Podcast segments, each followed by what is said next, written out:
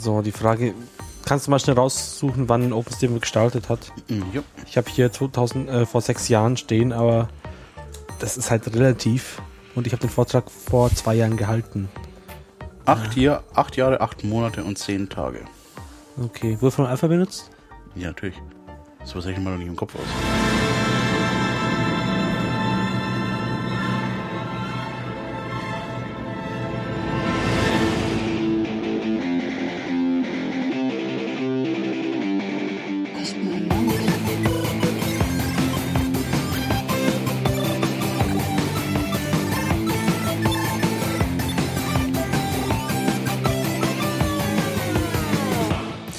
Herzlich willkommen hier auf Lora München 92.4. Es läuft das Chaos Radio München, ein Programm des Chaos Computer Club, auch aus München natürlich. Ja, heute mal wieder im Studio Martin und Andi. Servus Andi. Hi. Ja, und es ist eine besondere Sendung. Sie ist, äh, wie leider einige unserer letzten Sendungen wie mehrere unserer letzten Sendungen. Es ist keine Live-Sendung, muss man auch gleich dazu sagen. Aber wir sind in einem besonderen Studio, nicht hier in dem Lora-Studio in der Gravelotte-Straße. Wir sind nach dem Küchenstudio, was wir schon hatten, äh, sind wir mittlerweile im Labor-Temporär-Studio, wie ich es vorhin auf das lustige Schild geschrieben habe, was an der Tür hängt, direkt unter der roten blinkenden Lampe. Ja, Andi, was hat's damit auf sich? Äh, ja, das Mischpult stand halt hier und wir wollten es mal ausprobieren. Ja, scheint zu funktionieren. Ja, äh, wo wir schon noch dabei sind, tun wir noch ein bisschen reden, während die tolle Musik läuft. Ähm, kurzes Addendum zur letzten Sendung. Äh, euch ist vielleicht aufgefallen, da ist einiges schiefgelaufen. Irgendwie, ihr habt zuerst nochmal unsere Dezember-Sendung gehört, bevor es losging. Äh, ja, äh, dementsprechend haben leider auch zehn Minuten unserer letzten Sendung gefehlt. Falls ihr die noch nachhören wollt, äh, unter radio.muckccc.de könnt ihr da auch noch die letzten zehn Minuten noch hören davon. Das waren im Grunde noch ein paar Veranstaltungshinweise und generelle ja, Informationen. Dazu soll es dieses Mal aber nicht kommen, aber. Ja, wir, wir können auch sagen, dass man da jetzt auch ganz vieles anderes Zeug hören kann. Genau, so ist es, Andi. Ja, was kann man denn noch so hören? Äh, unsere ganzen alten Sendungen hast du jetzt freundlicherweise äh, mal hochgeladen. Ja, in der Tat. Äh, äh, ich hatte Prüfungsphase und äh, wie man das so kennt, äh, in der Prüfungsphase macht man ja vieles, aber wahrscheinlich nichts für die Prüfung. Aber siehe da auf einmal ein ganzes Archiv an Chaos Radio München Sendungen. Äh, ja, wunderbar. Die sind jetzt auch online, radio muckcc.de mit eurem Lieblingspodcast-Programm dort äh, vielleicht abrufbar. Schaut es euch einfach an, ist bestimmt ganz toll. Aber was ist unser heutiges Thema eigentlich? Äh, heute geht es um OpenStreetMap. Ja, OpenStreetMap. Kennt ihr diese Alternative zu Google Maps? Werden wir uns jetzt halt die nächste Stunde drüber unterhalten. Viel Spaß. Ja, äh, OpenStreetMap äh, kennt man ja doch vielleicht schon vom Hörensagen zumindest her, ist äh, schon ein etwas älteres Projekt. Und das werden wir jetzt halt auch mit dir, Andi, du bist ja Experte für OpenStreetMap, äh, uns dann auch mal näher bringen ich meine, wir stellen dich jetzt ja relativ oft als Experten hin, aber bei OpenStreetMap bist du ja in der Tat nicht von ganz ungefähr dabei. Naja, aber da kommen wir dann ganz am Ende dazu, würde ich sagen. Ja, okay, fangen wir vielleicht in der Tat erstmal an. Was ist OpenStreetMap eigentlich überhaupt? Naja, im Prinzip ist es äh, eine Wiki-Weltkarte von allem. Also, naja, okay, von allem. Von der Erde. Ja, das ist doch mal ein Anfang. Ich meine, wenn wir dann expandieren, können wir vielleicht auch noch ein bisschen erweitern auf Mars, Mond, aber. Ja, schauen wir mal.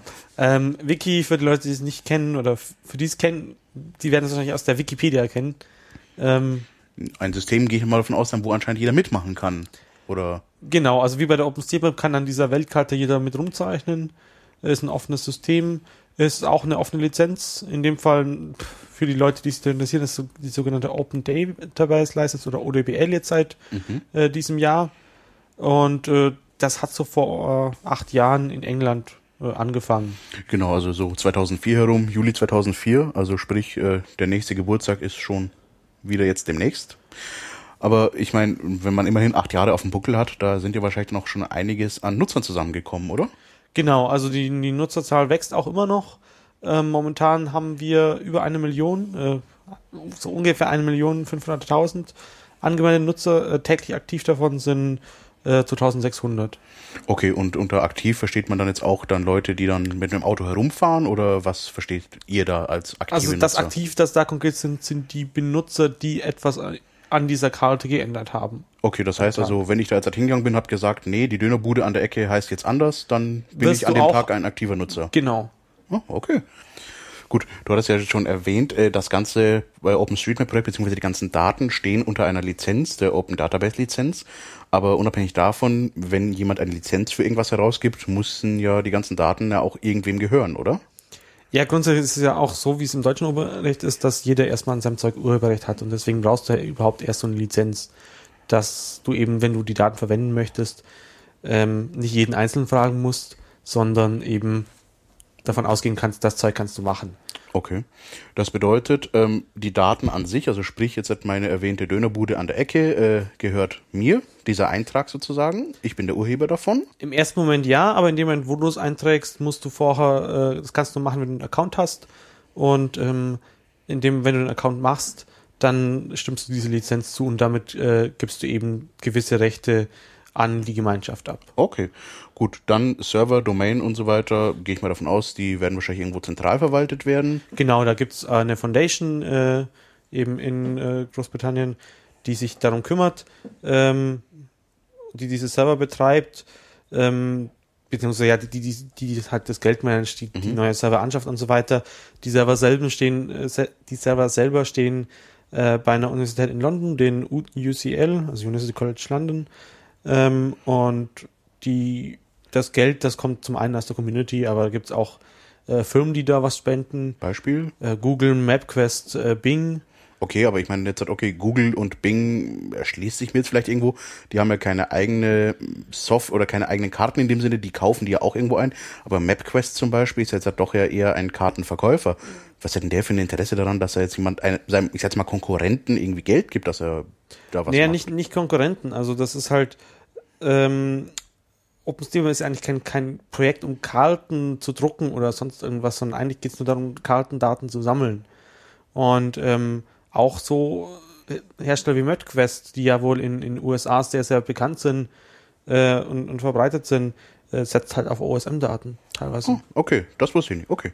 Also gerade in, in Europa, deren Karten sind da auch auf OSM-Daten. Mhm, okay, wunderbar. Gut, aber dann stellt sich natürlich jetzt noch die Frage, ich meine, neben dem offensichtlichen, war, äh, war, für was brauche ich eine Karte? Wozu brauche ich denn jetzt genau OpenStreetMap? Weil ich meine, eine Straßenkarte, hast du jetzt ja auch gesagt, finde ich ja im Handel im Zweifelsfall ja von auch genug anderen Anbietern, wenn ich es denn möchte. Genau, aber ich kann halt nur genau das eine, was der Hersteller dafür vorgesehen hat, damit machen. Wenn ich die Daten jetzt im Quelltext sozusagen haben möchte, bekomme ich die halt nicht, beziehungsweise muss ich mir erst nur teuer einkaufen. Mhm. Oder man kennt ja das, früher war es ja bei seinen Navis so, ähm, dass man da auch eine Karte mitbekommen hat, aber die war nach ein, zwei Jahren meistens veraltet, dann wurde mal eine Kreuzung durch den Kreisverkehr ersetzt oder eine Umgehungsstraße gebaut und die war halt nicht drin und mit der Zeit hat das genervt, dann muss man sich wieder für teuer Geld Karten dazu kaufen. Mhm. Und das fällt jetzt bei OpenStreetMap eben weg, weil die Karte immer aktuell ist. Sozusagen, ja, also es gibt eigentlich niemanden, der eine aktuelle Karte hat. Wenn da eine Baustelle ist, äh, wenn irgendein LKW auf der Autobahn plötzlich sein Ding hochkippt und eine Brücke mitnimmt. Eine Stunde später ist die Brücke auch in der OpenStreetMap spätestens dann draußen.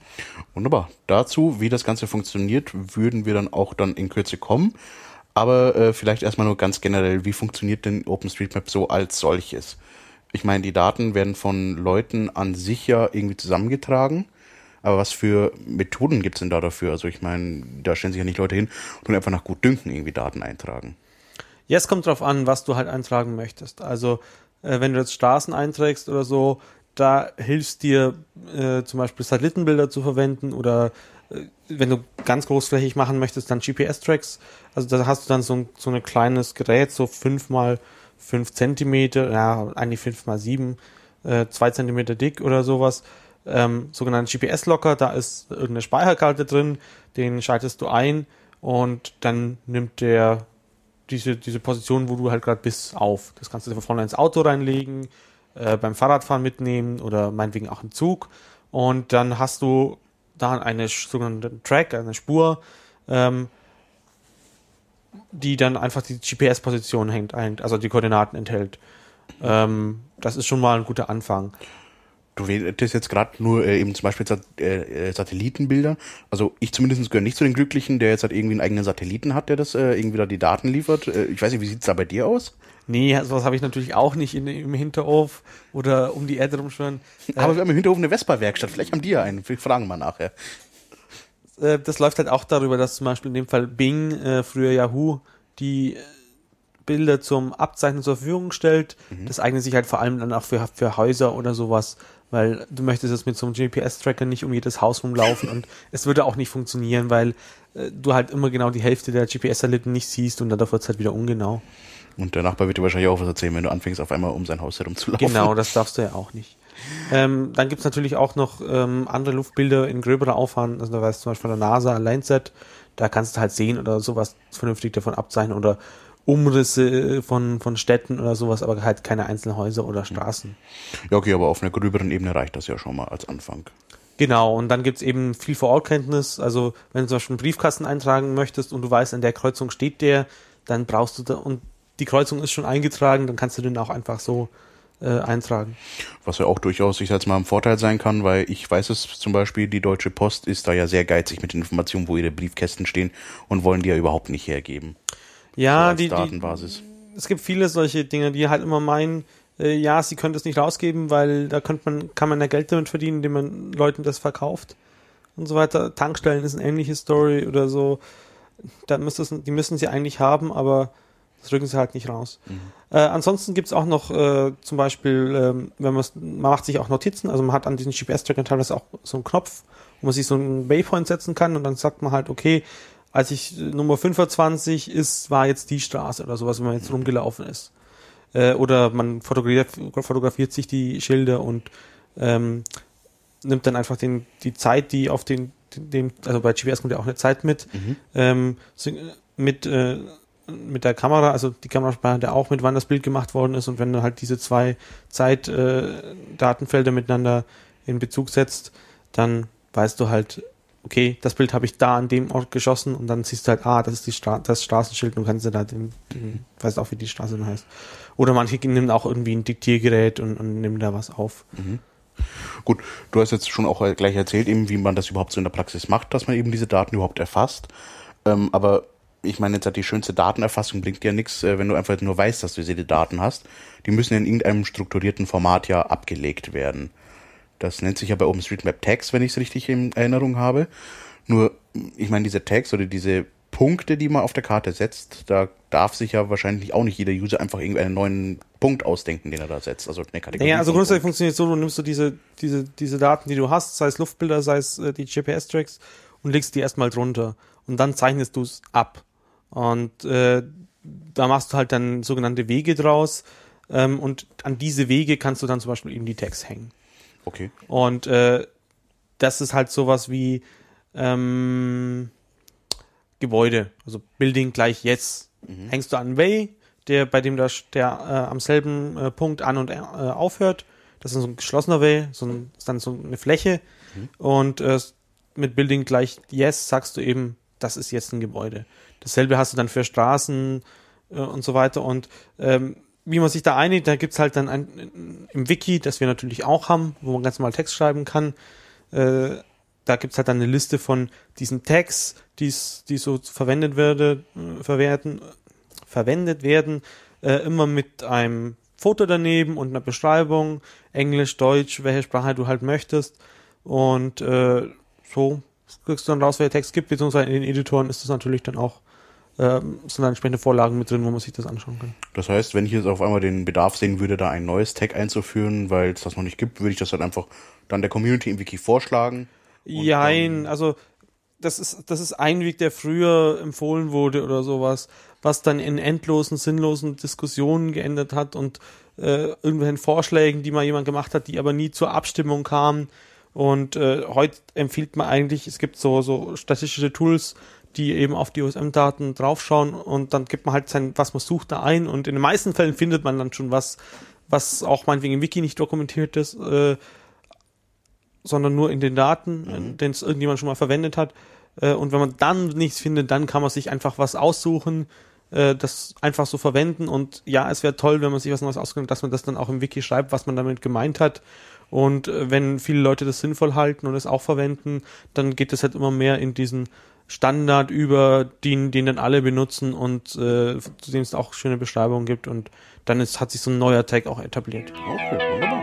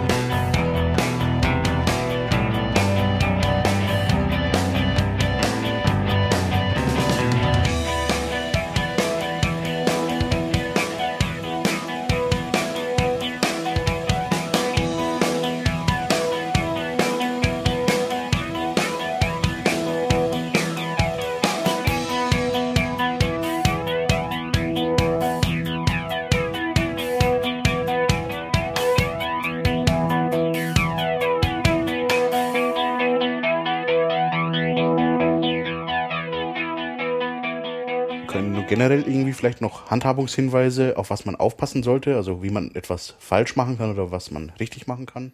Ja, das muss man einfach mal ausprobieren. Und ähm, wenn man nicht weiß, wie was geht, dann, dann kann man einfach mal die Mapper in der, in der Nachbarschaft fragen. Man sieht, da gibt es auch so Tools, wo man sieht, wer hat bei mir gemacht. Und wenn man irgendwann mal angefangen hat, was einzutragen und man macht was falsch, dann kann man da auch äh, Nachrichten an andere schreiben. Äh, und da wird dir dann schon Bescheid gesagt, wenn du was falsch machst. Beziehungsweise du siehst es halt auch, äh, wie die anderen Leute das dann bearbeiten, wenn du wieder später wieder drauf schaust. Gut, aber wo kann ich dann diese ganzen Daten denn überhaupt sehen?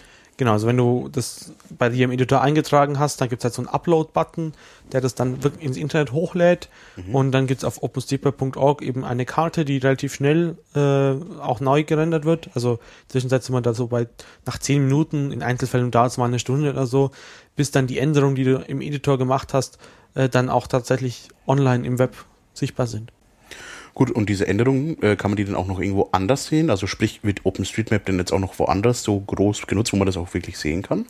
Also neben der Karte, also der Hauptkarte auf OpenStreetMap.org äh, gibt es dann auch noch lokale Karten. Zum Beispiel haben wir auf OpenStreetMap.de auch noch äh, eine Karte mit einem sogenannten deutschen Stil. Das sind dann Autobahnen auch wirklich äh, rot äh, mit gelben Linien nebendran äh, ja, gelb mit roten Linien nebendran, so wie wir es halt von klassischen Karten gewohnt sind. Ich wäre für blau, weiß mit blauer Linie an der Seite. Na, egal. Es ist im deutschen Stil, was auch der, immer dieser deutsche na, Stil ist. Na, es ist schon, wie, wie es in der Magellankarte oder wie die Dinger heißen, äh, mit drin. Klar, die Schilder sind blau, mhm. aber wenn du jetzt auf der, auf einer Karte, auf eine Karte schaust und ja, bei OpenStreetMap.org ist es so, da sind die Autobahnen blau. Und du kannst dann mit der Zeit auch gar nicht mehr von den Flüssen unterscheiden, was ziemlich blöd ist, weil mit dem Auto im Fluss, naja. Könnte Probleme geben. Ja. Ähm, genau, neben Karten für Autos äh, gibt es auch Karten für Fußgänger und Radfahrer. Ähm, Radfahrer ist, da sieht man halt schon die Radwege hervorgehoben. Kann man sich auch direkt auf der Ding direkt umschalten. Da ist oben rechts so ein, so ein blaues Plus, äh, wo man wo man auf irgendwie diese anderen Darstellungen schalten kann. Ähm, und daneben gibt es aber zum Beispiel auch sowas wie ÖPNV-Karte. Äh, da sieht man halt die Busse, Straßenbahnen, äh, U-Bahnen, Trams und so weiter, alle schön eingezeichnet. Das war eben das für die Fußgänger dann. Das gibt es in dem Fall auf einer eigenen Seite wieder, also einfach dann mal danach suchen. Okay, gut. Gibt es auch, ich sag jetzt mal, noch andere Projekte, die OpenStreetMap nutzen? Ja, also das Standardprojekt, was man da immer nennt, ist wheelmap.org. Ähm, da sieht man sozusagen eine Karte, wo dann verschiedene wie nennen es immer Points, also Points of Interest, also sowas wie ein Restaurant, mhm. Äh, Café oder sonst irgendwas eingezeichnet sind. Und man kann auf dieser Seite dann ähm, sagen, ja, dieser Ort ist rollstuhlgerecht, ähm, teilweise oder nicht. Das ist irgendwo klar definiert, was, wie sich das Ding unterscheidet. Und dass eben äh, Rollstuhlfahrer, wenn sie irgendwie ein Treffen ausmachen möchten mit jemand anderem, äh, dann nicht am Eingang stehen bleiben müssen, weil sie da nicht reinkommen, weil zum Beispiel fünf Stufen oder sowas in die mhm. Wirtschaft rein sind. Und das ist im Prinzip auch wieder ein Editor, aber halt ein sehr spezialisierter, wo du eben nur dieses eine Feld da setzen kannst. Aber diese Daten sind dann letztendlich nicht nur dann bei Wheelmap, die fließen dann auch zurück, oder? Genau, das meinte ich mit Editor. Das ist ein Editor für OpenStreetMap, die, die Hauptdatenbank. Und äh, das wird direkt bei den Orten in OpenStreetMap dann auch gesetzt, dieser mhm. Okay, wunderbar. Gut. Wie sieht's aus, wenn ich jetzt halt OpenStreetMap integrieren möchte, zum Beispiel jetzt in meine, oh, keine Ahnung, ich habe jetzt halt, äh, mir selbst irgendeine Anwendung gebaut, die ich jetzt halt in meiner Firma verwende. Darf ich das da auch einfach integrieren dann? Ähm, also du darfst nicht die Kachelserver von osm.org verwenden. Ähm, wenn das alle machen würden, dann, dann würde der Server, würden, ja okay, es sind eigentlich ist ein Render-Server und, und, mehrere Server dazwischen, die mhm. da ein bisschen ähm, den Verkehr puffern. Ähm, dann würde es einfach flach liegen und der würde nicht mehr hinterherkommen. Ähm, aber es gibt dann zum Beispiel andere Dienste. Äh, MapQuest hat eben zum Beispiel so einen, äh, der frei zugänglich ist, der nicht diese Limits hat. Ähm, und, und, da kannst du dann auch ähm, die Karten bei dir einbinden. Mhm. Also haben in letzter Zeit vor allem recht viele gemacht, weil Google Maps einer, ja, man kann es nicht direkt mit OpenStreetMap vergleichen, weil Google Maps ähm, macht ja selber, kauft der Karten ein, ähm, oder Kartendaten ein und rendern die dann und machen sie schön im Web, im Web zugänglich. OpenStreetMap ist halt ein Datenprojekt und kein wie rendere ich Karten und mache es, biete Services für Kunden an, sondern eigentlich nur dieses Open Data Projekt, das Daten sammelt. Aber das du gerade schon kurz angesprochen hast, vielleicht willst du noch gerade zu Ende bringen. Äh, du sagtest, Google hat was geändert. Äh, da war ein Genau, ähm, Aufschrei. sie haben, sie wollten jetzt Geld für, für ihr Google Maps haben, wenn du eine gewisse Anzahl an Nutzern pro Tag auf deiner Webseite hast. Also sprich, wenn du von Google jetzt in Maps zum Beispiel jetzt halt eine kleine Kartenausschnitt eingebunden hast, wo du zeigst, wie man zu deinem Geschäft kommt. Naja, ich denke, das, das waren jetzt eher die wenigsten Leute, die so einzelne Geschäfte, weil diese Geschäftsseiten einfach nicht so häufig äh, Benutzung waren, aber irgendwelche Immobilienportale oder in Deutschland war dieses GPS-Is, ähm, das, wo du deine, deine Strecken, die du gelaufen bist oder gefahren bist, hochladen konntest, die einfach von vielen Leuten genutzt wurden, ähm, die wären da, die halt eigentlich nur durch Wer- Werbung finanziert waren, alles, was sie eingenommen hätten, hätten sie dann an Google abtreten müssen für, für Nutzung der Kartendienste. Und da kann, kannst du bei OpenStreetMap eben auf einen diesen offenen Servern ausweichen oder halt einfach dir die Daten selber nehmen und dir selber so einen Server aufsetzen lassen. Oder gibt es da auch wieder Dienstleistungen, Firmen, die dir halt das anbieten zu machen. Und das sind dann halt auch so, das kann ein Ein-Mann-Unternehmen sein und muss es kein riesiges Unternehmen wie Teleatlas oder Naftech äh, oder sein, wo du das Zeug extra groß eintreffen musst. Also das waren jetzt die, die, die Leute, wo du das Zeug einkaufen kannst. Und nachdem das Ganze jetzt ja nicht irgendwie ein SAP ist oder irgendetwas, kann man das ja auch wahrscheinlich als halbwegs versierter Nutzer dann eben, wie du es gerade hast, selbst machen. Gibt's ja dann auch entsprechende Anleitungen dazu sicherlich, wo das Ja, es ist alles Open Source Software, aber äh, klar, das ist dann schon etwas Aufwand, aber es gibt auch äh, gute Anleitungen, gerade für dieses, das lief dann unter Switch to OSM. Ähm, wenn man danach sucht, dann kommt, landen wir auf einer Internetseite, wo das alles schön erklärt ist.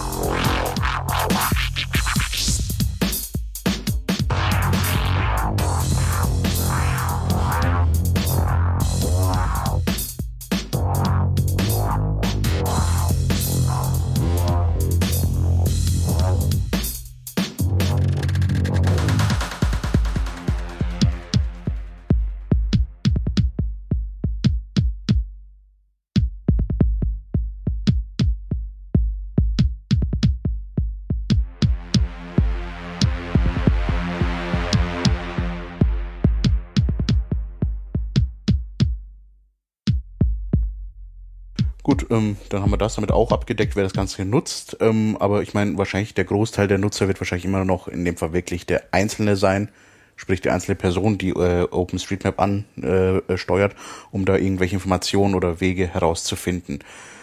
Kannst du denn irgendwie vielleicht so in, in einer Nutshell sozusagen zusammenfassen, was denn für den Durchschnittsuser denn so die Vorteile sind, äh, OpenStreetMap gegenüber einem kommerziellen Anbieter zu verwenden? Naja, kommerzieller Anbieter ist da auch wieder falsch. Also eine kommerzielle Datensetz oder so. Oder andersrum, was ist der Vorteil, dass ein User OpenStreetMap nutzt gegenüber, er nutzt irgendeinen anderen Anbieter? Sagen wir es mal so rum. Also nirgends sind die Daten so aktuell. Das hatten wir ja vorhin schon. Ähm, es ist hochdetailliert, also wenn du die, die Karte von Google nimmst und die Karte von OpenStreetMap, dann hast du bei OpenStreetMap viel mehr Details drin. Also viel mehr Fußwege, viel mehr Radwege, äh, das ganze Zeug. Äh, also es gibt da auch wirklich Leute, die jede Kleinigkeit äh, einzeichnen. Also Parkbänke in, in, im Ding, wo welcher steht, Mülleimer, einzelne Bäume gehen, zeichnen die Leute sogar ein. Aber das hängt halt immer sehr davon ab, wo du bist. Ähm, dann äh, ist es natürlich kostenlos. Das heißt, du, jeder kann die Daten nutzen und es ist vor allem grenzüberschreitend. Also wer zum Beispiel schon mal den, den Fahrradroutenplaner von, der, äh, von München, den Radroutenplaner ausprobiert hat und äh, jetzt von von München nach Garching routen wollte, das geht halt nicht. Weil da ist halt einfach München zu Ende und dann, da hatten die halt keine Daten mehr. Aber die steigen übrigens auch demnächst auf OpenStreetMap um oder planen sie jedenfalls. Gut, das heißt, ab sofort kann man auch als unerfahrener User muss man nicht mitten auf der Umgehungsstraße äh, anhalten und wieder zurückkehren, wenn man nicht weiß, wie man weiter geradeaus fahren kann. Naja. Sehr schön. Äh, Nachteile, wie gerade gesagt, also je nachdem, wo man ist, ähm, ist die Qualität sehr unterschiedlich äh, in der Innenstadt oder in, in einer Stadt wie München, wo viele Leute wohnen, sind potenziell auch mehr Leute, die, die bei OpenStreetMap was machen und deswegen ist es halt da viel besser als jetzt auf dem platten Land, wo vielleicht das Internet äh, noch gar nicht so dran ist. Also du siehst teilweise wirklich, ähm, wo das Internet schlecht ist, äh, weil da weniger Leute waren in den Ursprungszeiten. In der Zwischenzeit gibt's dann auch äh, kleine Events, äh, wo man dann explizit dahin fährt, also sogenannte Mapping-Partys. Mhm. Ähm, trifft man sich an einem Wochenende, fährt da gemeinsam mit, ja, bei der da, ich war da zum Beispiel zehn Leute oder so, äh, sind wir rein am Lech oder die Gegend äh, gefahren und haben da einfach mal ein paar Dörfer gemappt, die vorher noch nicht drin da, wo es vorher noch schön weiß war. Und danach waren eben auch da die einzelnen Straßen und so weiter eingezeichnet. Gut, also sprich, nichts bleibt im Dunkeln, alles wird über kurz oder lang dann, auch wenn es da kein Internet gibt, entsprechend von nach, Freiwilligen nachträglich eingetragen. Äh, Im Vorgespräch hattest du ja auch noch erwähnt gehabt, dass ja äh, das Ganze unter einer freien Lizenz ist, aber trotzdem nichts ist umsonst. Willst du das vielleicht nochmal ganz kurz ausführen? Ich meine, du hast jetzt schon gesagt, und natürlich, äh, okay, auch wenn es unter einer freien Lizenz ist, ich kann es nicht einfach in meine private Anwendung irgendwie einbinden. Ich muss vielleicht irgendwo da einen Service einkaufen, der mir einen eigenen äh, Kachelserver aufbaut oder so. Aber ist das damit gemeint oder naja, noch irgendwie tiefer? Das ist halt gehen? dieses klassische äh, Freibier, VS Freiheit. Steht zwar überall frei davor, aber es ist schon ein bisschen was, was unterschiedliches. Das eine ist halt kostenlos und, und ist mir eigentlich egal, danach ist es weg. Das andere ist halt so, äh, ja, ein Konzept und man kann damit halt wirklich alles tun, aber man muss dann halt auch ein bisschen Arbeit investieren. Okay, was in dem Fall zum Beispiel bei OpenStreetMap wäre, wenn ich die Daten nutze und sozusagen verbessere oder irgendwie weiterentwickle, muss ich sie auch wieder zurückgeben. Genau, also das, das zwingt dich eben die, die Lizenz dazu. Ähm, das ist, hat sich jetzt auch mit der, mit der neuen Lizenz, die wir seit diesem Jahr haben, oder seit letztem Jahr, ja, seit letztem Jahr, April rum war so der, um, war der endgültige Umstieg, ähm, hat sich das auch ein bisschen geändert, wie das konkret abläuft. Äh, inzwischen ist es so, dass du halt entweder die, die Datenbank, die du davon ableitest, oder eine Anleitung, wie du es gemacht hast, sozusagen online stellen musst. Und äh, es geht halt einfach darum, dass nicht irgendjemand was macht und dann jemand anders nicht mehr dran weitermachen kann. Mhm. Okay. Gut, äh, ein Punkt, der mich, ich sag mal, als Nutzer äh, brennend interessiert, und das ist vorhin ganz kurz erwähnt, jetzt halt mit dem Fahrradroutenplaner, aber generell, ich muss ehrlich sagen, ich nutze diese Kartendienste auch sehr häufig, wenn ich sie nutze, um mir irgendwie eine Fahrtroute herauszusuchen, wenn ich jetzt meinetwegen München-Hamburg fahren möchte und vielleicht noch einen Umweg über, boah, keine Ahnung, sagen wir mal Bielefeld, weil es gerade so lustig ist. Wie sieht's da mit OpenStreetMap aus? Also ich meine, da ist ja der Platzhirsch, gab es ja früher extra so Portale wie boah, ich muss sagen, mir fällt der Name gar nicht mehr, ein. Ich meine, das war so Map früher wie, 24. Genau, Map 24. So Zeug, äh, das war ja früher so. Falk. ja, das waren ja früher so, ich meine, was heißt früher, aber ich meine jetzt, keine Ahnung, so fünf oder sechs Jahren, ja feststehende Begriffe im Internet, wenn man eine Su wenn man eine Karte gebraucht hat und jemand, ja, ich habe was ausgedruckt, konntest du dir sicher sein, da steht Map 24 in der Ecke. Oder wenn du eine Übersetzung gebraucht hast, bist du beim Bubblefish gewesen irgendwo, ja, und nicht hast irgendwie nicht Google Translate verwendet oder so. Wie sieht's da mit äh, OpenStreetMap aus? Äh, zu hoffen, dass man da eventuell was nutzen kann, oder? Also, man muss dazwischen noch einschieben, warum, wo sind die ganzen Leute jetzt hingegangen zu Google Maps? Weil die halt einfach die, die beste Erfahrungs-, also, User Experience. ja, ich, ich wollte jetzt absichtlich nicht so sagen, aber ja, es war halt einfach am, am besten benutzbar, am coolsten und du konntest dann deine, kannst da dann deine Marker rumschieben und dann auch einfach mal dazwischen reinklicken und dann eben nach, äh, wo wolltest Bielefeld wolltest du, glaube ich, hin oder so, deinen Umweg fahren, ähm, ohne dass du irgendwo recht suchen musstest, ah, wo kann ich denn noch, noch VIA-Punkte eingeben oder sowas. Ähm, sowas gab es bei OSM äh, lange Zeit nicht, äh, beziehungsweise ja, es, es gibt jetzt ein, ein Projekt namens Project OSM, äh, das OSM steht für Open Source Routing Machine, äh, die so eine Software gemacht haben, die, also einmal die, die hinten drin möglichst schnell ist, ähm, die, da, so dass du es auch mit rumschieben kannst und ähm, die gibt es auch Deutschland oder na, es gibt es sogar europaweit oder haben sie sogar weltweit. Musst du dann einfach mal nachschauen. Äh, project-osm.org. Ähm, da kannst du es genauso machen. Äh, auch das Userface ist noch nicht ganz so weit, aber es ist noch das am weitesten, was du jetzt gerade nach dem gefragt hast. Mhm. Aber das kann in dem Fall die Instanz, die da jetzt sitzt, äh, nur ähm, Autorouting. Aber dafür sehr schnell. Okay, aber ich meine, das ist ja Work in Progress, das heißt, da wird wahrscheinlich die nächsten Monate, Jahre dann auf jeden Fall noch was.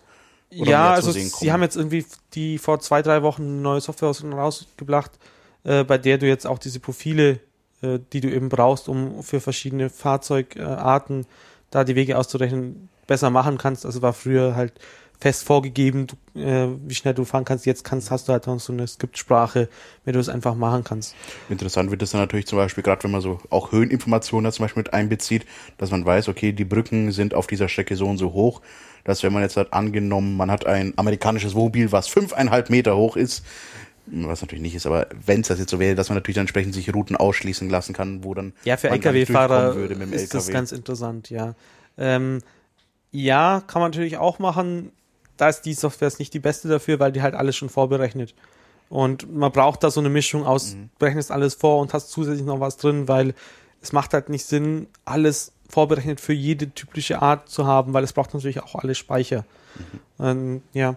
Ähm, anderes Ding, die dann ein bisschen an, Ansatz fahren, deswegen halt ein bisschen langsamer sind, äh, ist, der, ist der sogenannte Open Root Service von äh, Uni Heidelberg. Ist es, ja, genau. Ähm, die haben sich einfach auch die, die OpenStreetMap-Daten genommen und da kannst du halt auch auswählen, ähm, wie du, was du jetzt nennst. Also du kannst Fahrradfahrer oder Radfahrer, ähm, ist ja dasselbe, aber auch, auch verschiedene Geschwindigkeiten. Also äh, wie sicher möchtest du fahren? Möchtest du eher im Grün fahren oder du möchtest möglichst schnell an dein Ziel kommen und nimmst dann den Radweg neben der Straße. Das funktioniert da relativ gut, aber da kannst du eben dann auch, Ich hoffe, man kann nicht ernsthaft auswählen, dass ich mit dem Auto auf dem Radweg neben der Straße fahren will. nein, nein, das natürlich äh, nicht, aber du kannst eben auch mit dem Auto Naja, äh, entsprechend dich da genauso die routen lassen. Durchschnittsgeschwindigkeit halt höher setzen und so. Äh, na, du musst nicht die manuelle Geschwindigkeit eingeben, sondern du hast, hast einfach äh, so einen Umschalter, wo du sagst, okay, Auto, äh, Fahrrad, Mhm. Fußgänger. Okay. Jetzt ein Punkt, den ich jetzt vielleicht noch gerade so einwerfen möchte, das haben wir jetzt halt nicht explizit äh, entsprechend schon jetzt in OpenStreetMap so vorhanden, aber ich erinnere mich an eine Bahn, äh, eine Bahnfahrt, ja, eine Bahnfahrt auf der Autobahn, genau. Das war dieser Zug, der nannte sich Auto, in dem wir saßen. Äh, auf einer Autofahrt nach, äh, ich glaube, wir waren auf dem Weg nach Hamburg damals, wo wir uns unterhalten hatten. Auf der A9 war da gerade ein riesen Umbau, der da stattgefunden hat, wo man auch gesehen hat, wie die dann zum Beispiel gerade so Induktionsschleifen in der Autobahn verlegt haben. Da hatten wir uns ja damals unterhalten gehabt, äh, eben auch eben mit Routing und so weiter, weil es ja zum Beispiel ja bei Google Maps ja auch so ist, wenn irgendwie auf einer Autobahn gerade Stau ist, was die da mitbekommen irgendwie, wird entsprechend da drum rumgeroutet. Ich meine, okay, da ist jetzt bei OpenStreetMap wahrscheinlich noch weit, weit davon entfernt, äh, wenn da jetzt mal noch nicht mal so das Basic da ist. Aber vielleicht kannst du da schon mal ja grob ausholen. Jetzt angenommen, wir wären jetzt mal so weit, dass wir einen stabilen Routing-Service mit OpenStreetMap haben. Wie siehst du das? Wäre es dann wahrscheinlich, dass wir auch irgendwie dann mal so Sachen wie zum Beispiel von Autobahninduktionsschleifen mit nutzen? Oder Naja, eigentlich die, diese Induktionsschleifen sind auch das, was dich am wenigsten interessiert. Also das Beste, was du momentan bekommen kannst an, an Auflösung und Aktualität, äh, sind halt Handyverkehrsdaten zum Beispiel. Mhm. Ähm, das ist halt auch wieder das, das Problem mit, was ich vorhin meinte, mit äh, OpenStreetMap ist kein, kein, kein Service-Projekt, das irgendwelche Dienstleistungen anbietet, Mhm. sondern es ist halt ein, ein Da- Daten, ein Projekt für Kartendaten. Und äh, Verkehrsinformationen sind im ersten Moment ist keine Kartendaten. Ähm, es gibt immer wieder Ansätze, die sowas auf Basis äh, von OpenStreetMap gemacht haben, aber sowas ist noch nicht Teil des Projekts selbst. Okay, das heißt, es ist eher zu erwarten, dass das dann wirklich dann irgendeiner sich hinsetzt und sagt, okay, ich integriere jetzt noch Drittdaten und baue dann entsprechend das dann auf Basis von diesen verschiedenen Datenquelle, Datenquelle, Staudaten, Datenquelle, OSM dann irgendwie zusammen und Genau. eine Route da drumherum. Da wäre es halt wirklich auch interessant, wenn da auch mehr offene Daten in dem Fall zur Verfügung stehen würde. Kommt man denn an solche Daten? Ich meine, ich kann mich erinnern, dass ich irgendwo gelesen habe, alles, was aus Geldern des Bundes jetzt halt gerade in dem Bereich der äh, Verkehrstelemetrie da an den Autobahnen verbaut wird, auch äh, jedermann zugänglich gemacht werden muss. Jein, also wie gesagt, du, du möchtest diese Telemetrie in den Autobahnen, ist dann gar nicht so interessant. Also du kannst, Ich meine, es ist ein Ansatzpunkt. Ich schätze mal nicht jeder kann jetzt gleich irgendwie von Vodafone die ganzen oder von irgendeinem Mobilfunkbetreiber die Verkehrsdaten einfach so bekommen. Wenn du das Geld zahlst, dann schon. Also Vodafone macht das konkret, äh, dass du das an, an TomTom verkauft, diese Verkehrsdaten.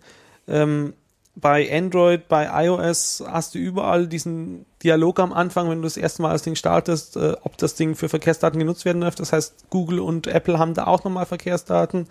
Dann hast du auch noch so Zeug wie vom ADAC, äh, das zum Beispiel der Bayerische Rundfunk ja auch verwendet für seine Karte.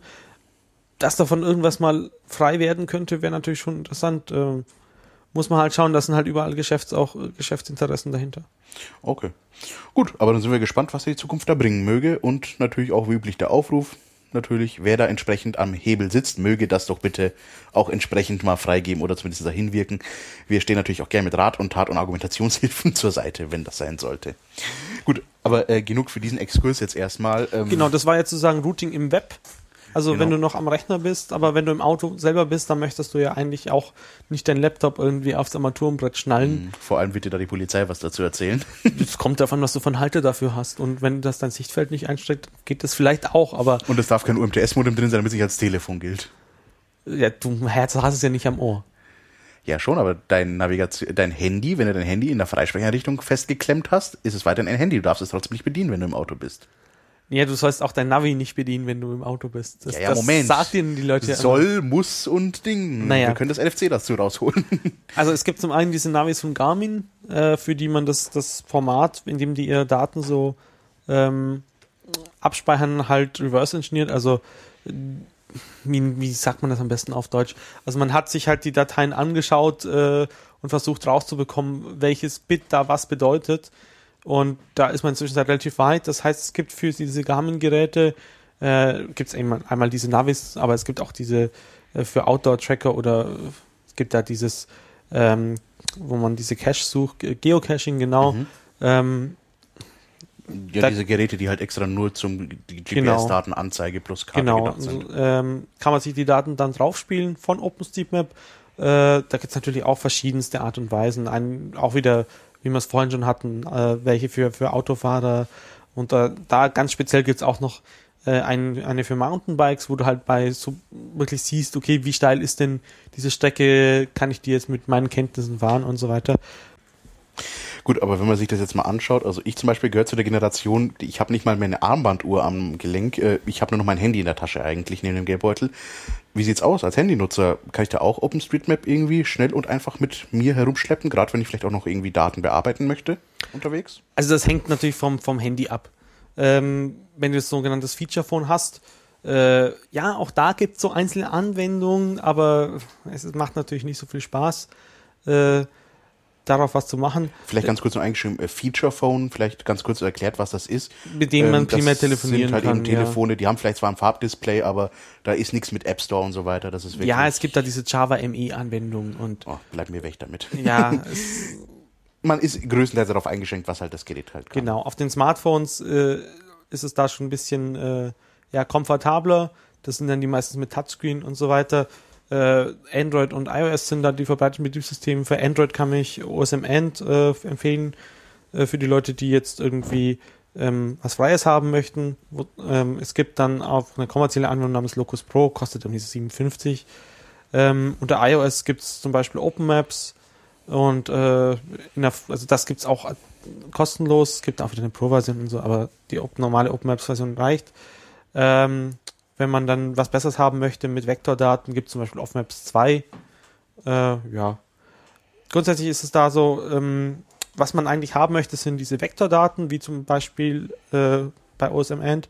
Ähm, da kannst du dann halt einfach mal komplett Bayern in unter einem Gigabyte auf dein Telefon laden oder wenn du das, wenn du ins Ausland gehst oder so und da keinen Datentarif äh, für dein Telefon natürlich hast, dann kannst du halt das vorher schon mal auf dein Gerät laden, ohne dass du ganz viel Speicher verbrauchst und hast, kannst dann trotzdem vollen Kartenzugriff. Mhm. Also der Unterschied wahrscheinlich, im, vielleicht jetzt nur mal kurz ausgeholt, wenn man nicht Vektordaten habe, habe ich sozusagen wahrscheinlich die ganze Karte und kann jetzt stufenlos zoomen, ohne einen Qualitätsverlust hinnehmen genau, zu müssen. Genau, es wird auf dem Gerät gerendert. Genau, während ich halt, wenn ich die Kacheln sozusagen herunterlade, halt wirklich für jede einzelne Zoomstufe wieder komplett einen Satz an Daten benötige, was natürlich dann schnell sehr viel werden kann. Genau, also du brauchst einfach viel, viel mehr Speicher, weil Bitmaps, also das, das, das Gegensatz braucht halt einfach Platz. braucht halt einfach Platz.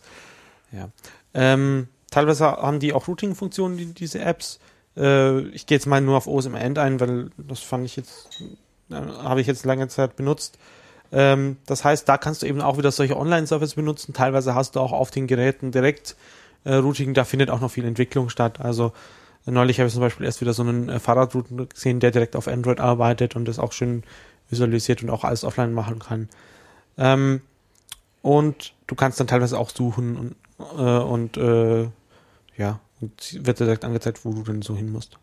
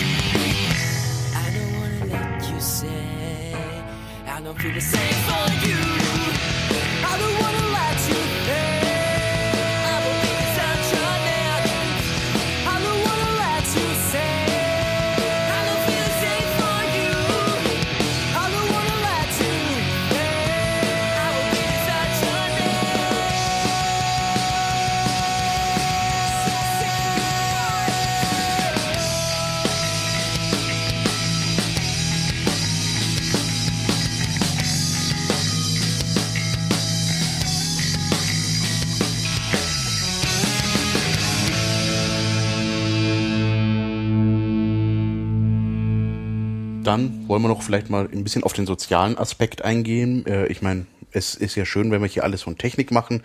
Wir sind jetzt hier mit dem Chaos Radio München natürlich auch eine eher techniklastige Sendung. Aber natürlich, bei aller Technik darf natürlich auch nicht die soziale Komponente fehlen. Gehe doch einfach mal stark davon aus, dass da OpenStreetMap auch entsprechend was zu bieten hat, oder? Ja, ich hatte ja vorhin schon erwähnt, man soll mal seine Nachbarn fragen oder sowas, wie, wie man sowas äh, mappt oder ob man es richtig gemacht oder sowas. Ähm, da gibt's in jeder größeren Stadt irgendwie so einen Stammtisch. Hier in München haben wir auch einen, äh, einmal im Monat, äh, einfach auf der Wiki, auch im Wiki-Seite nach, also ist wiki.openstreetmap.org slash München. Ähm, die Termine wechseln immer so in der Wochentag, äh, an Wochentagen durch. Äh, dass halt Leute, die jeden Dienstag einen Termin haben, auch mal äh, die Chance haben, vorbeizukommen. Ähm, das ist in der Wirtschaft zum Wendlinge am Rotkreuzplatz so in der Nähe. Ähm, aber ja, für die genauen Termine schaut da einfach mal drauf. Äh, daneben gibt's dann eben diese Mapping-Partys, hat man vorhin auch schon angesprochen. Äh, da findet so einmal im Jahr oder so äh, im Prinzip eins statt. Auch für neue Mapper recht gut geeignet. Und für die Leute, die mehr technisch einsteigen möchten, gibt's äh, so dreimal im Jahr, was jetzt letztes Mal, letztes Jahr, äh, so eine Hack-Weekends, meistens dann immer in Karlsruhe, aber auch für eigenes Thema auch immer woanders. Ähm, Kannst du kurz ein Beispiel geben, was man so einem Hack-Weekend macht? Ich ja, das sind halt dann für sozusagen die Entwickler äh, oder Entwickler, die was für OSM machen, treffen sich da.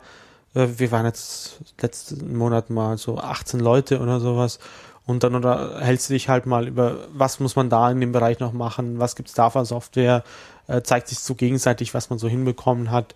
Äh, und ist halt einfach was anderes, wenn man sich mal persönlich trifft und nicht nur immer sich nur auf der Mailingliste liest und so Zeug. Das auf jeden Fall.